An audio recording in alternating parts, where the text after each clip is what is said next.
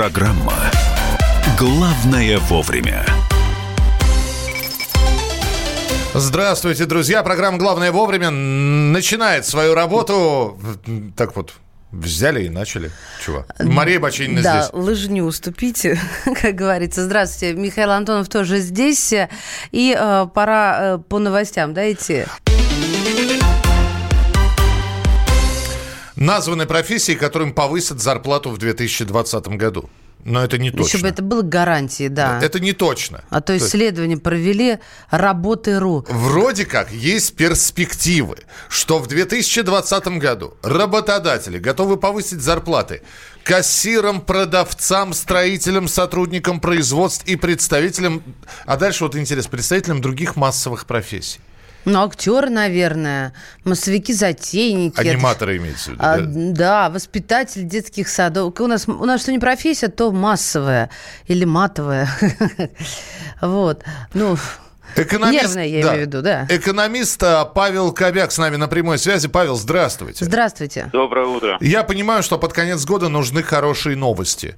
Поэтому мы эту новость условно назовем хорошей. Зарплаты вырастут, причем называются даже проценты. Э, насколько она вырастет? На 7,9%. Ну, и более того, профессии названы. Э, хочется спросить, а все остальное? А как? у айтишников так вообще там 12%. Представляете? Пора в IT-сферу уходить уходить. Вот. Ну, как-то обидно остальным, действительно. Ну, здесь на самом деле ничего обидного нет. А если вы посмотрите, согласно этому исследованию, как раз там примерно 30% работодателей планируют повысить заработную плату. И IT-индустрия, если говорить немножко о ней, она всегда идет впереди всех как работодателей, да, потому что очень динамично развивающаяся сфера – и рост зарплаты связан с тем, что очень нужно постоянно квалифицированных сотрудников иметь для того, чтобы смочь реализовать те проекты, которые стоят не только перед компаниями, но если вы посмотрите, очень мощно государство развивается именно в IT структуре, в IT-сфере.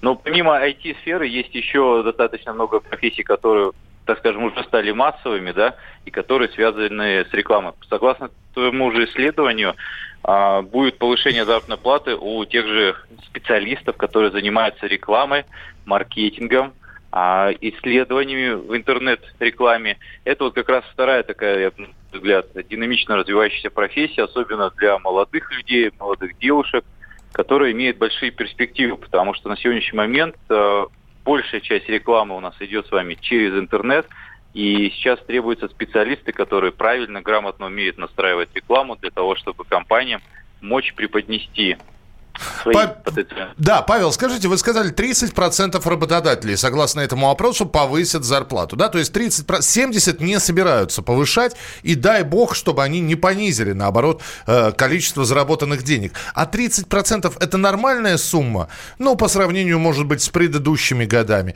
Или это, ну, в общем, такая, в, в рамках погрешности как раз? Ну, я считаю, что это нормальная цифра, ведь э, у нас же исследуется количество работодателей. И э, другие работодатели будут идти в ногу со временем, потому что если будет большая часть работодателей повышать заработную плату, то другие не смогут не сделать этого. Почему? Потому что они тогда станут неконкурентоспособными. И на сегодняшний момент в некоторых областях уже складывается такая ситуация, именно выбирают работодателей. А хорошие специалисты выбирают работодателей только тех, которые будут соответствовать тенденции. И если человек, работая а, в, кон- э, в конкретной компании, видит, что в другой компании аналогично повысили заработную плату, а здесь не собирается или даже собирается понизить, то, естественно, он сделает выбор в пользу другой компании. И э, как раз э, я считаю, что эта общая тенденция, в принципе, она соответствует а, прошлогодней Поэтому я думаю, что это увеличение, улучшение экономической ситуации, и поэтому будет повышение заработной платы, затронуто большее количество как раз компаний будут сделать этот шаг. Павел, а вот как быть? Если одним повышают, профессиям я имею в виду, то пропасть между людьми у нас, э, ну, социальная, скажем так, все увеличивается и увеличивается. А это нам нужно повышать свою квалификацию или работодателям остальным нужно тоже повышать заработную плату? Зарплату? А, с учетом нынешней тенденции, я считаю, что нужно квалификацию повышать работникам. Почему? Потому что как вы видите, у нас идут а, IT-технологии, да, у нас уходят какие-то профессии, приходят какие-то новые профессии. Как я вам сказал, например, то же самое профессия маркетолога, ее не было, в принципе, в пределах там, 5 лет, 50 лет ее в принципе не было. Угу. И с учетом вот этих новых тенденций нельзя сидеть на месте и там работать только в одном направлении и считать, что это направление выживет, есть... и работодатель повысит заработную плату. Сейчас, сейчас, секундочку, секундочку. А если я сейчас вот в своем возрасте, со своей работой пойду и научусь IT или чему там, а, марке, маркетингу, да? Кассиром. Таргетированную рекламу, ну, ну Миша, это не мой уровень, все спокойно. То я как начну деньгу зашиба, зашибать, это верно? Мышление. Ну, это немножко, немножко неверно с точки зрения того, что в любой профессии есть конкуренция. И в любой профессии для того, чтобы быть экспертом в чем-то, нужно какой-то период времени проработать. Просто среднестатистическая зарплата в новых профессиях, которые связаны, например, с маркетингом, с IT-технологиями, да, она просто гораздо выше, чем те же позиции в других областях. И если вы хотите зарабатывать больше, то, возможно, стоит пройти какую-то переквалификацию и уйти в другую область, где вы можете применить свои навыки. Я ну, говорю вот об этом. Понятно. Ну, я пошла. Миша. Спасибо, да. Спасибо, Сп- Павел, спасибо Кобяк, Павел. Экономист. Спасибо, Мария. А, Павел был у нас а в прямом вы, эфире. оставайтесь. Мария, э, я, при чем здесь кассир? Я здесь останусь. Вопрос очень простой. Сейчас для голосования запускаем систему. Ну-ка. Голосуйте. Вы сейчас сидите на своей работе, приедете на работу. Э, у вас перспективы того, что вам в следующем году поднимут зарплату. Есть или нет? 6376519. Да, э, вполне возможно, прибавка будет. Ну, вот по всем ощущениям она будет или, может быть, уже пообещали. 6376519 нет, никакого повышения не будет. Дай бог сохранить то, что было в этом году, чтобы в следующем не урезали 637 65 18. Итак, пообещали повышение. 637 65 19. Никакого повышения не обещали. 637 65 18. Код Москвы 495. WhatsApp и Viber 8 967 200 ровно 9702. Сюда вы уже начинаете отправлять свои мысли. У нас массовая профессия – это охранники. Вообще, я согласна. Я тут не недавно посчитала охранников на первый этаж. Э, ну, знаете, такие здания бывают, где объединены там торговый центр, всякие офисы на этажах сдаются. Так вот, там на один первый этаж около 10 охранников. У-у-у. Вот вам, пожалуйста, массовая профессия. Нам на следующий год зарплату понизили на 10%. Это сельское хозяйство, если я верно понимаю, СХ. Угу. Да? А, экономист реально верит в то, что говорит им прикидывается. Но, честно говоря, мне показалось, что все достаточно объективно. А, сказали в марте на 4%. На 4%, я так понял, повысят зарплату. 6376519 э, зарплата будет повышена. 6376518 останется на том же уровне. И, дай бог, не понизит. А, никаких повышений не планируется. Иностранцы демпингуют строительный рынок. То, что я делаю за 1000 рублей, они берутся сделать за 400. Спасибо большое. Присылайте свои сообщения 8967 200 ровно 9702. 8 967 200 ровно 9702. Уж коли мы а, про а, зарплату говорим, здесь ведь а, в очередной раз такой, не то чтобы скандал, а Вероника Скворцова назвала среднюю зарплату э, врачей, медицинского персонала 79 тысяч рублей в месяц. А спикер... Она действительно верит в то, что говорит. Э, по словам министра здравоохранения Вероники Скворцовой, сейчас средняя зарплата в отрасли составляет 79 тысяч рублей. Мы же говорим, средняя зарплата – это когда э, я получаю 100, ты получаешь 10, в среднем получается 55. Э, и ты, и я получаем, да? Да, вроде ничего. Так, вроде так ничего. Э, спикер Госдумы Вячеслав Володин уверен, что действующая система расчета средней зарплаты врачей не отражает реальной картины поскольку учитывает также доходы руководителей медучреждений. А она, она, э, эта самая доходная часть у руководителей в разы больше, чем у среднего и обычного медицинского да, ну, персонала. Именно, это... именно поэтому по среднему и получается 79 тысяч рублей. Ну, ей-богу, куром насмех. Вот с одной стороны кричат, что медиков хороших не хватает, э, с другой стороны копейки нищебродские платят. С одной стороны кричат, что мы по демографии пробиваем дно, да, с другой стороны квоты на беременности э, исключительно региональные. То есть там, где родился, там и рожай. О чем вы говорите, Минздрав? А, ООО. Так, директор Рек Таймс города Владимир, подними сотрудникам зарплату. Это такой призыв. А, В Белгороде после поднятия зарплаты пришли зарплаты врачам минус 4,5 тысячи, медсестрам минус 2,5. Средства серьезно? надбавки, ночные дежурства вместо 100% стали 30%. Одна из массовых профессий – это чиновники. Хорошо бы сохранить сегодняшнюю зарплату. Еще одну зарплату урезали в связи с введением электронных касс. Маршрутка Белгород. Так, Пять лет повышением не- не пахнет. Руководство каждый год говорит об упадке продаж. И так с 2014 года. Пять лет не повышали, может быть, все-таки повысят. Хочется верить в лучшее. А в оптовой торговле продуктами будет повышение, как и в прошлом году, процента на 2. Ну, это мы привыкли к этому. Видите, как. А, потому что где-то, если повышают на 2, на 4 обязательно ЖКХ вырастет или колбаса. Ну, а у нас вот что по голосованию получилось. 83% никакого повышения к зарплате не ожидают, и дай бог сохранить ту зарплату, которая есть. И лишь 17% ожидают повышения зарплаты в 2020 году. Главное вовремя. Иркутск. 91,5. Воронеж. 97,7. Краснодар. 91,0. Тюмень 99,6. Анапа 89,5. Владимир 104,3. Барнаул 106,8. Екатеринбург 92,3. Санкт-Петербург. 92,0. Москва 97,2. 97,2. Радио «Комсомольская правда». «Комсомольская правда». Слушает вся страна. Вся страна.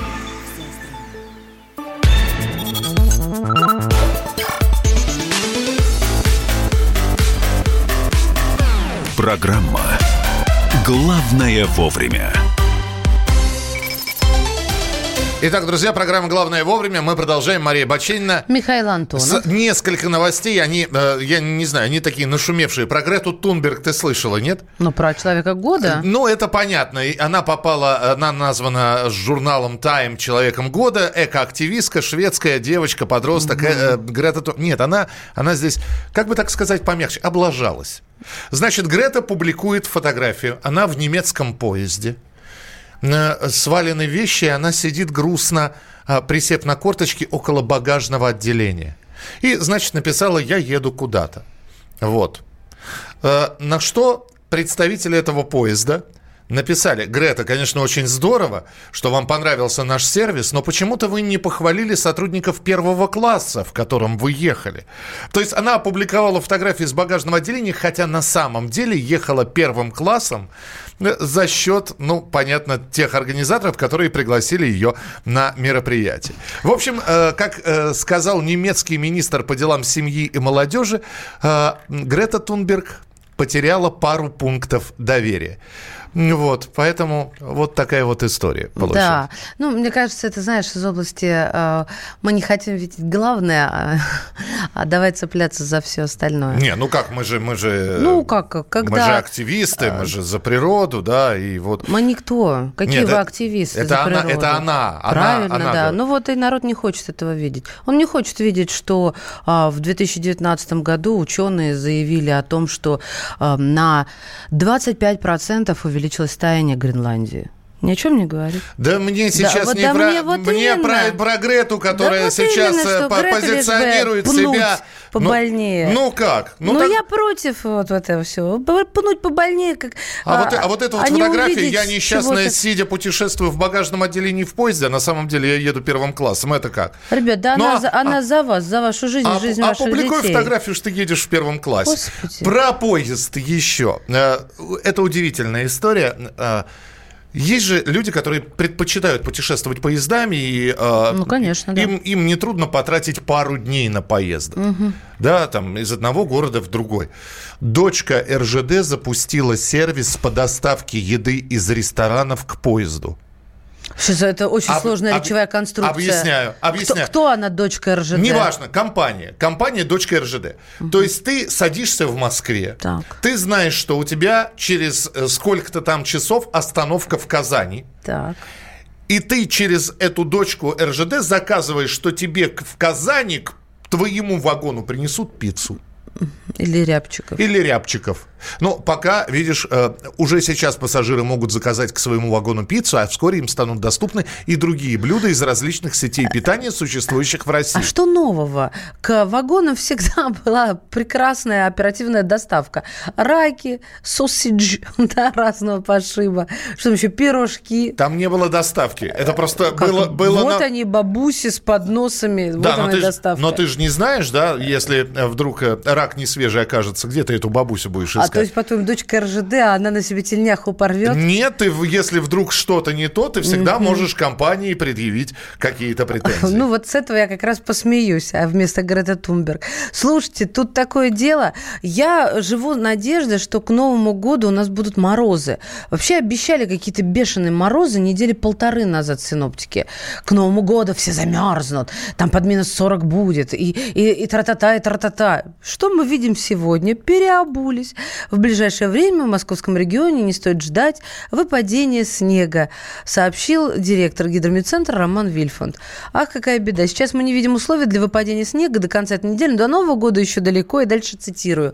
А потом идет надежда на чудо. Она идет, видимо, семимильными шагами. То есть я составленный список, я уже начинаю вычеркивать пункты. Значит, покататься на санках минус, поиграть в снежки минус, сделать снеговика минус, поваляться в снегу минус, сделать ангелочка на снегу. Знаешь, да? Ну, можешь... Лечь вот так вот руками, ногами помахать. Ты серьезно? По-твоему, кто-то этого не знает? Да, покататься на лыжах, покататься на коньках, построить снежную крепость, э, э, искупаться в проруби, найти чистую сосульку и погрызть ее. В общем, все это пока невыполнимо.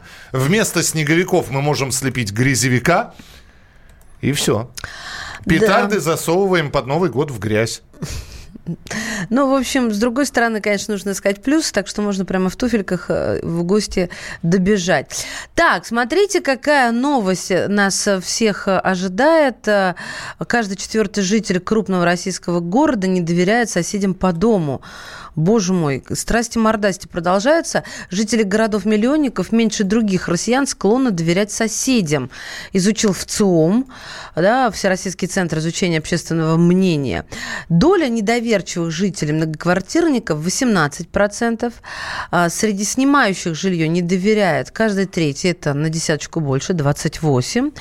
Еще выше доля жильцов, э, которые не доверяют своим соседям среди городов-миллионников. В общем, чем больше людей, тем меньше доверия. Но почему-то, с другой стороны, вот эта процентная картина, она как немножко сбивает с толку. 79% доверяют соседям. Ну, как вот это сложить? 79 и 28. В ЦИОМ с математикой нас хочет запутать. Главное, что есть такая жирная доля тех, кто не доверяет, мне кажется. Вот на это надо обращать внимание. Меня удивля- удивляет количество, маленькое количество людей, которые не доверяют соседям. Ты Да. считаешь, четверти и более чем четверти – это маленькое Просто, количество? просто расшифруйте мне, что такое доверять соседям. Это можно я вам ключи от своей квартиры оставлю? Ну, это ты сходи на, на- на- в ЦИОМ, скажи, просто расшифруйте Нет, мне, переадресуй ему Нет, п- если я тебе задам вопрос, ты доверяешь Пожалуйста. соседям или нет? Да, да, большинство да. Что значит доверяешь? Ну, как сказать, оставить действительно ключи у консьержки. Или... Не, а, не у консьержки. Она У- моя соседка. А, соседка, да. хорошо. Или, например, а, попросить курьера оставить посылку у Соседа. да, допустим так. А, Или велосипеды стоят у двери Так. в количестве не один, а почти три, хорошие, серьезные. И э, как этот тамбур, да? Тамбур не закрывается. Да, Ты всех соседей знаешь на лестничной площадке, с кем А, ну, не по именам, конечно, по именам никого не знаю, представляешь? А вот так в лицо, да, здороваемся, слава богу. То есть курьеру ты говоришь, вот тому седовласому Ну, ну, маль- курьеру- маль- мальчику отдадите? Нет, курьеру я говорю все-таки про консьержку. А, ну то есть с одним соседом, по крайней мере, у тебя хорошие отношения. Там целая линейка. Я не совсем понимаю. посмотреть. Да, я просто не совсем понимаю, что значит доверять соседям и э, как можно вообще доверять э, А зачем понимать? в в современном целом- мире посторонним людям. ВЦИОМ не заморачивается. Он спрашивает тебя, и ты даешь ответ на свое усмотрение. На усмотрение того рассмотрения, как ты рассматриваешь этот вопрос. Мой ответ нет. Ну вот, пожалуйста. М- Мой ответ на все нет. Вот. Здесь э, ближайшим-то людям с трудом доверяешь, а то соседям. Узнать бы, как их зовут сначала. Мы продолжим через несколько минут. Это программа «Главное вовремя». Мария Бочинина. И Михаил Антонов. 8 9 6 7 200 ровно 9702. 8 9 6 7 200 ровно 9702. И через несколько минут поговорим о том, что россиянам, проживающим в аварийных и ветхих домах, хотят разрешить переселяться. Но не просто так, а за счет ипотеки. Вот на эту тему поговорим через несколько минут. Оставайтесь с нами. Противоположные взгляды. Оппозиция, я считаю, героями. Твое право считаю. Да. Тина, что ты несешь? Ну а как? Смеешься. Максим, я не смеюсь, но просто нельзя так говорить. Себя послушай. Разные точки зрения. Призывы «надо выходить и устраивать майдан» — это нарушение закона. И вообще это может закончиться очень нехорошо. Вы не отдаете себе в этом отчет? О, некоторые решили какой-то допрос устраивать. Личный взгляд на главные проблемы. Ты не на машине? Я не езжу. Ну вот и тогда Ну, молчи, отлично. потому что я рассказываю про движение автомобильное, а не про пешеходов. Свобода слова в прямом эфире. Я не причисляю себя к популистам. Я причисляю себя к людям, которые действительно отстаивают мнение жителей, причем не только на словах, но и на деле. Тогда приношу Любовь Соболь свои извинения. Радио «Комсомольская правда». Правда рождается в споре. Две крайности, они всегда опасны. Всегда мир более разноцветный и плохо, когда либо кровь на улицах, либо кровь в застенках.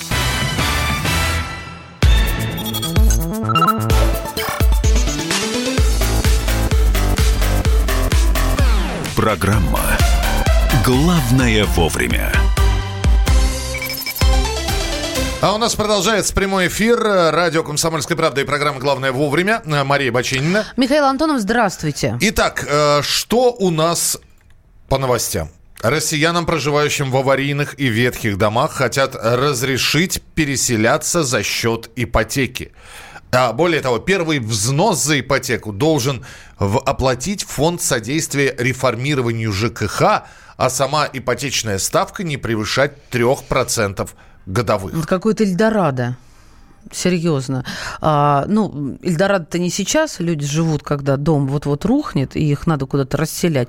И не везде могут этот жилищный фонд, как, допустим, в столице обновить. Ну, не те деньги в городе или в регионе. И получается что? Что и ставка маленькая, и первый взнос за тебя заплатит. Нет, не ой. Я сейчас попробую объяснить. То есть жилищного фонда у города нет, а вот квартиры в ипотеку у них есть. Конечно, Миша, а по-твоему, участники-то, те, кто строят, они не существуют? Конечно, Во- есть. Вообще, я всегда думал, что аварийные и ветхие дома расселяются, и люди получают жилье бесплатно. Да, я тоже так думала. А здесь предлагают и рыбку съесть, и на велосипеде покататься. Вообще, да, за 3%.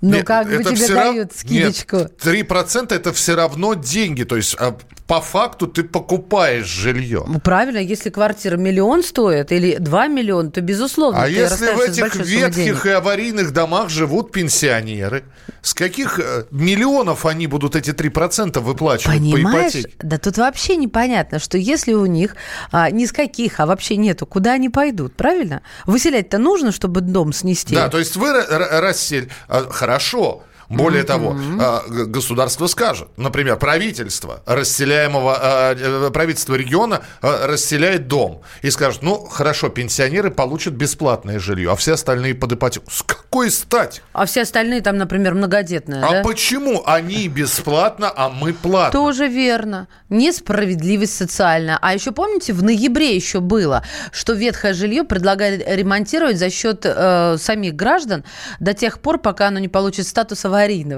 То есть пока... Это вот знаете, как у нас с МВД. Как убьют, при... вызываете, так и здесь. Как потолок обвалится, так, э, может быть, э, будем расселять.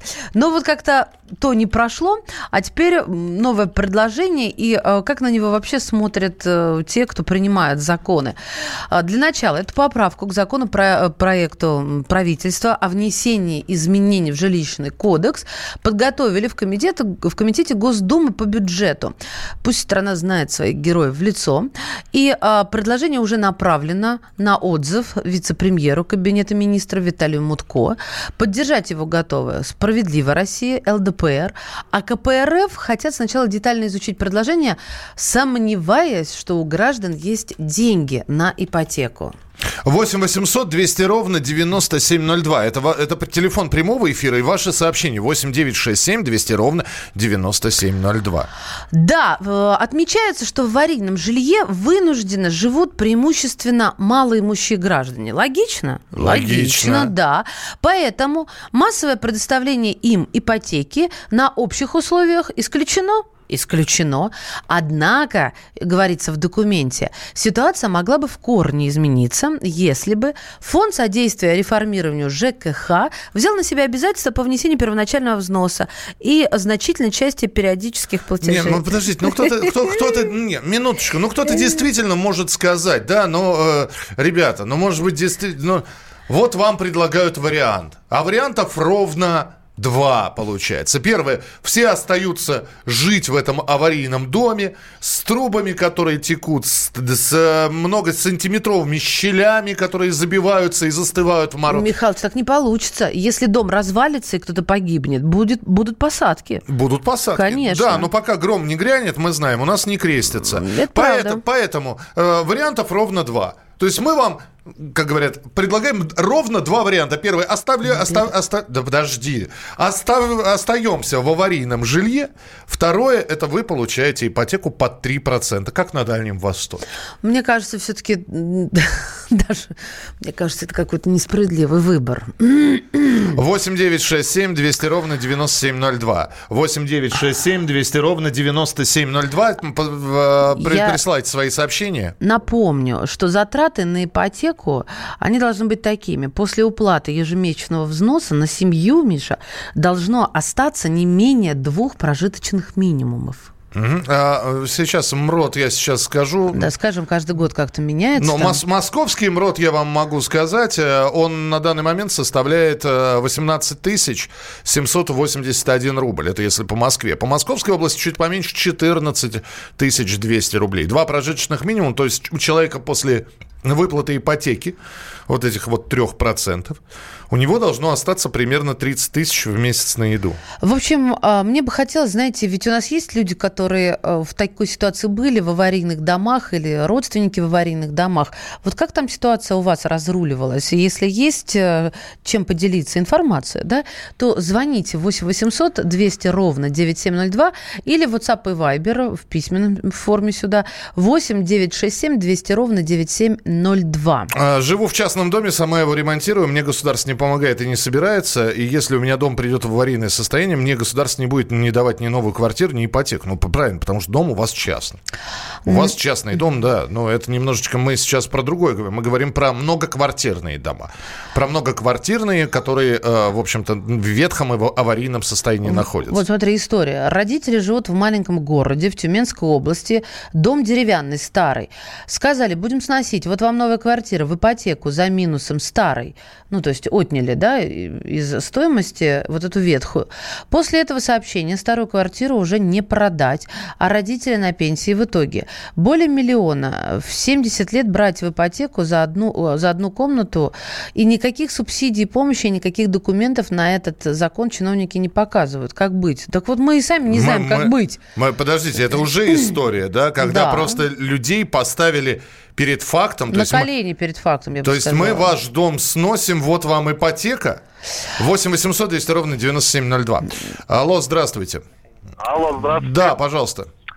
А, Смотрите, ситуация какая интересная у нас в государстве. На самом деле, очень легко признать дом аварийным и ветхим и подлежащим сносом в том месте, где это а, выгодно построить новое жилье. Сегодня а, государственные службы именно таким образом и, так скажем, признают эти дома. Там очень простая процедура на самом деле. Вот. Это первое. Второе. В любом случае дом, который, э, или квартира, там, в которой в ветхом доме находится, она в любом случае, опять же, стоит каких-то денег. И порой за счет даже своего места расположения эти деньги очень серьезные. Почему, а, э, как, каким образом это будет учитываться, интересно, при том, что вот мы вас, вы, вы, как говорится, выселяем, даем вам э, ипотеку, живите где хотите. Я Ну, вам больше я- скажу, я в сам- любом, в любом строящем, спасибо большое, в любом строящемся коммерческом доме фирма-застройщик, она, если я не ошибаюсь, это, я боюсь ошибиться, это федеральный или муниципальный закон, но в любой новостройке какое-то количество квартир отдаются под муни- муниципальное жилье. Ну, только мы глаза не видели. Слушайте, ну вот получается, смотрите, на одной чаше весов а, безопасность жилья с износом более 70 можно вроде как поддерживать с помощью специальной программы и самим ремонтировать. Вот такая инициатива. А с другой сегодняшняя инициатива, то была ноябрьская, а сегодня декабрьская, да, выселяемся и ипотечку вам под 3% с первым взносом за счет ЖКХшников. Това- товарищи, ремонтировать, да. Я напоминаю, мы с вами ежемесячно платим в фонд капитального ремонта энную сумму денег. Но, по-моему, за а, вот по, по этому поводу можно тебе ответить, что аварийные дома, они не подлежат ремонту, они на то и аварийные. Хорошо, но там же еще не, не, не аварийный, там же еще и ветхие есть. Ребят, а зачем мы Мы платим за, а зачем мы платим за капитальный ремонт? Хорошо, ж- люди живут в аварийном доме. Да. Они платят за капиталку, а эти деньги куда уходят? А эти деньги уходят, а, если они не заключили договор и не, не создали вот э, такое сообщество жильцов, то они уходят на район, распределяются. Если создали, то у них могут эти деньги, если делать ремонт бессмысленно, перераспределяться на какие-то другие нужды, например, около домовой территории. А если я живу в аварийном доме, зарплат 15 тысяч, не многодетный, не инвалид, не пенсионер, учитель, и что мне делать с ипотекой? Что нам делать с ипотекой? Что, что вам делать с ипотекой? Этот вопрос остается открытым. Да, вот как бы это ни, не звучало жу- жутко, это действительно так и есть. 8 800 200 ровно 9702. Михаил, очень быстренько, пожалуйста, здравствуйте. Да, вот э, здравствуйте. Вот вы не забывайте, что государство еще было обязано произвести капитальный ремонт перед тем, как передать э, дома в, это, в личную собственность. Вот, дома, жилплощади, что они про это забыли почему-то и молчат. А за капитальный ремонт, вот вы приватизировали, вам должны были отремонтировать капитально все Да, это. да, да. Вот мы как раз об этом говорили. Вы, наверное, вы чуть-чуть, наверное, прослушали. Мы как раз про капиталку и говорили. Михаил, спасибо большое. Э, Мытищи признали целый район ветхим жильем, дома 96 года постройки. Дома не высотки, а земля очень привлекательна. А дома 56 года постройки, которые разваливаются, никак не признают, хотя дыры в стенах. В общем, есть такое предложение. Мы э, вот сейчас его обсудили. Э, сейчас депутаты хотят детально изучить предложение, сомневаясь, что у граждан есть деньги на ипотеку. А что сомневаться? Нет у граждан денег на ипотеку. Вот. Ну, давайте вопрос э, законотворцы изучат, и мы к нему будем обязательно возвращаться. Всем привет, меня зовут Мария Баченина, и я автор подкаста «Здоровый разговор». Подписывайтесь на мои подкасты на всех популярных платформах, ставьте лайки и присылайте свои темы, интересные вам, на почту подкаст собачка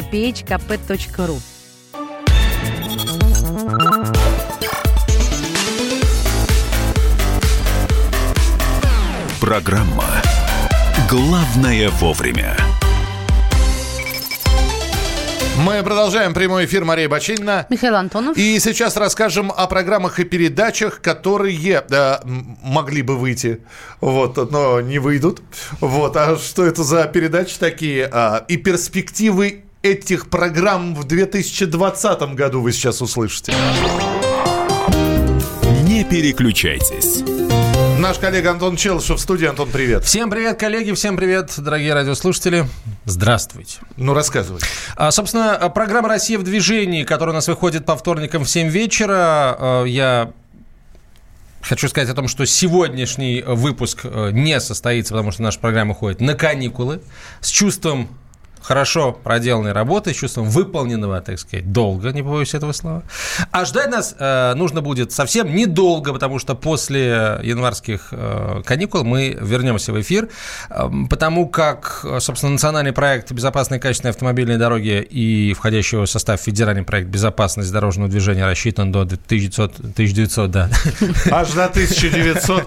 То есть Да. у вас. Россия в обратную сторону движется? А, Нет, это я к тому, что на самом деле то, чем чем занимается э, Россия сейчас, э, нужно было этим заняться еще в 1900 определенном году.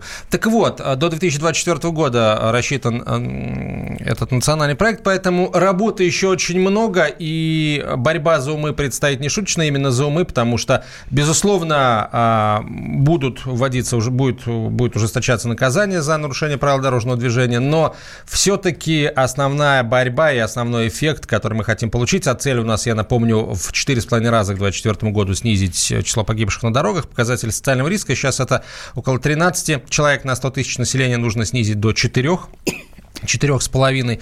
Одними нарушениями, одними, точнее, а, одним ужесточением наказания за нарушение этого не добьешься. Предстоит борьба за умы водителя, она уже началась.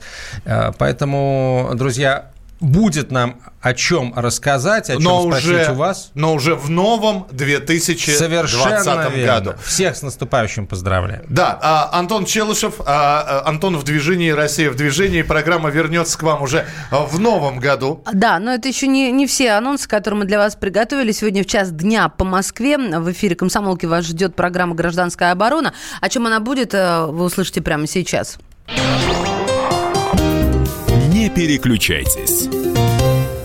Здравствуйте, дорогие радиослушатели. Меня зовут Мария Бутина. Я буду гостем программы «Гражданская оборона» сегодня в 13 часов. Я расскажу вам о времени, проведенном в американской тюрьме, о тех россиянах, которые по-прежнему там остаются, такие, как, например, Константин Ярошенко, которому очень нужна ваша помощь. Конечно же, мы поговорим о том, что можно и нужно сделать на сегодняшний день, чтобы обеспечить нашим гражданам защиту от тех ужасных русофобских настроений, которые, к сожалению, происходят в отношении наших граждан за рубежом. Не пропустите сегодня в час дня гражданская оборона. Мария Бутина, политическая активистка, а, у нас в гостях, а проведет программу Владимир Варсобин в 13.00 по московскому времени. Главное вовремя. Ну, такие новости вдохновляют меня как минимум. Правда, после новости про повышение возможной зарплаты, и не нам, э, сразу становится грустно. Журнал Forbes составил список самых заметных бизнесменов, которые стали миллиардерами в 2019 году. И в числе первых была названа основательница интернет-магазина Wildberries. Это дикая ягода Татьяна Бакальчук. Почему вдохновляет? А, Потому что женщина была в декрете,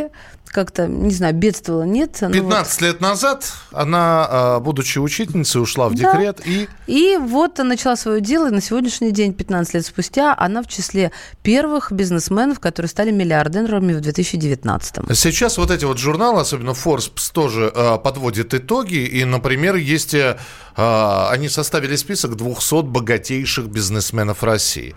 Например, туда попал Дмитрий Волков, создатель одного из крупнейших в мире сервисов знакомств. И... э, вот мы, с одной стороны, хочется порадовать за людей, э, порадоваться за людей. С другой стороны, очень многие говорят, невозможно вести бизнес.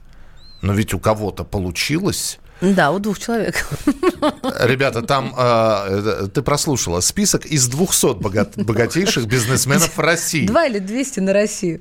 Ладно, давай сейчас разберемся, пожалуйста. Нет, я даже не вполне- буду э, оспаривать. Мы даже не знаем, какое количество людей могли бы попасть, но не попали туда, потому что стараются не светить свои доходы. Просто у нас сейчас на прямой связи Дмитрий Котровский, омбудсмен по защите прав предпринимателей, председатель Комитета по строительству опоры России. Дмитрий, здравствуйте. Здравствуйте. Здравствуйте. Здравствуйте. Россия образца 2019 года. Все-таки, если задать прям вопрос в лоб, какой же бизнес выгоднее вести сейчас в нашей стране? Малый, средний или крупный? Знакомить людей друг с другом и продавать вещи через интернет. Вы сами назвали этих двух человек особо ярких, которые проявились и попали в список. Дм- Дмитрий, но Вам уже занята получается ниша. Как же так? Зачем туда теперь? Все, там свято место не пусто уже.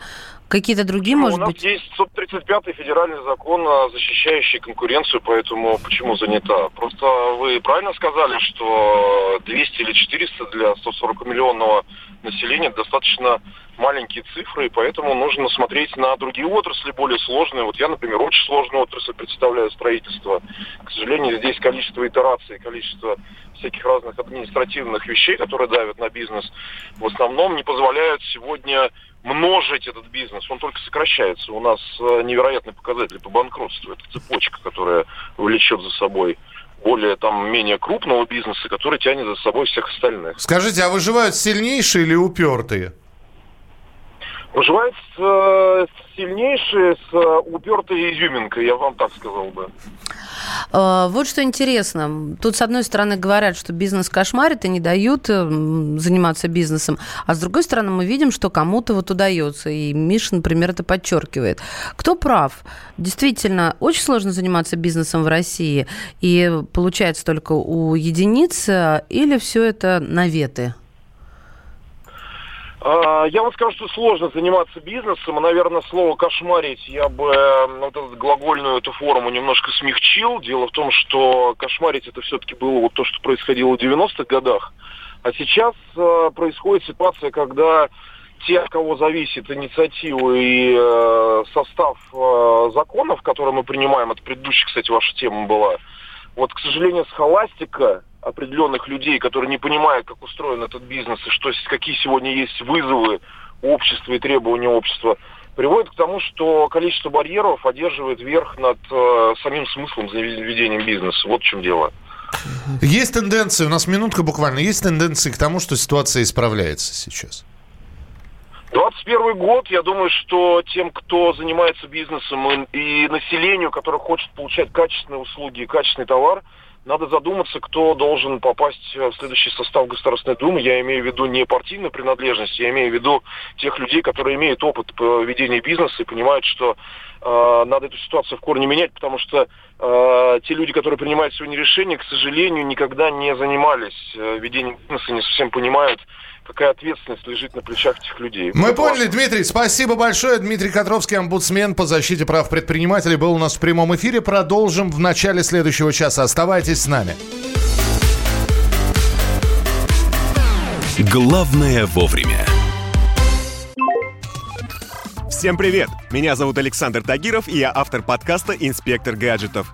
Все самое интересное из мира технологий, мобильных устройств и всевозможных умных приблуд, которые неоспоримо приближают наше будущее. Ищите мои подкасты на всех популярных платформах, подписывайтесь, ставьте лайки и оставляйте комментарии. А если у вас есть для меня интересные темы или вопросы, пишите на подкаст собака.phkp.ru. Всем хай-тек пока и да пребудут с вами технологии.